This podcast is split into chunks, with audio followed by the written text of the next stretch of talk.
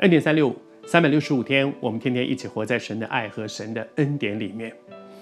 求主帮助我们从啊圣经，我们一直说圣经有的时候像一面镜子，那面镜子其实让我们看到自己，在别人的失败上看见我们的我们自己的光景，好像西底家，圣经里面讲到说他行耶和华眼中看为恶的事情，虽然好这个天上的上帝好像。我我们一直讲到说，他好像是那个一个一个一个很唠叨的母亲，从早起来一直说回头了，回头了，回头了。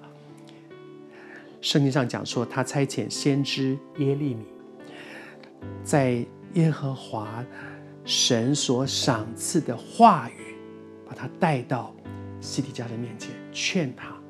可是结果是什么呢？西底家却不在神的面前自卑。你知道一个人硬着颈项，昨天和你分享说什么叫做硬着颈项？硬着颈项就是脖子硬的，就是我一直往前走，后面有人说回来了，回来了，回来，我不回头，我脖子硬的，就是不肯回头。硬着颈项就是不肯回头。一个人为什么不肯回头？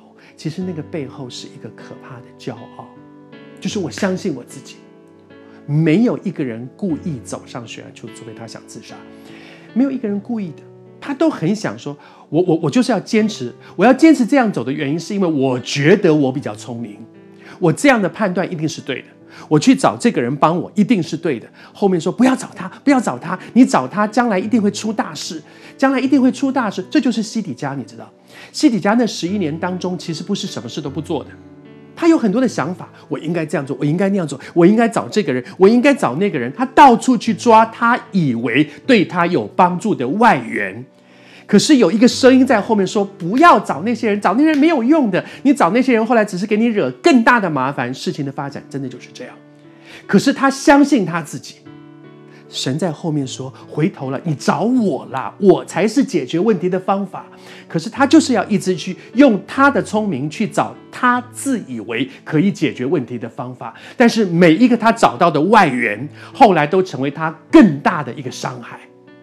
可是后面的那个声音说：“你还学不会功课吗？你已经错过多少次了？回头，回头！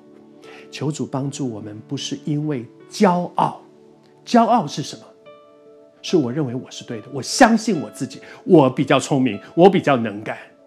求主帮助我们，不在这一位全能的神面前傲慢到我就是坚持要走我自己的路，以至于一步一步走向灭亡。这是西底家的路。我也求神帮助我，帮助你。今天在这短短的分享里面，我也能够听见主对我说：“寇绍恩。”不要再自以为聪明，去走一个我觉得最聪明的路。我也求神今天提醒我们，回想过去有多少次，我以为自以为这是最聪明的决定，而我带下来的结果却是更深的伤害。今天不要再硬着颈项，放下我们里面那个可怕的骄傲。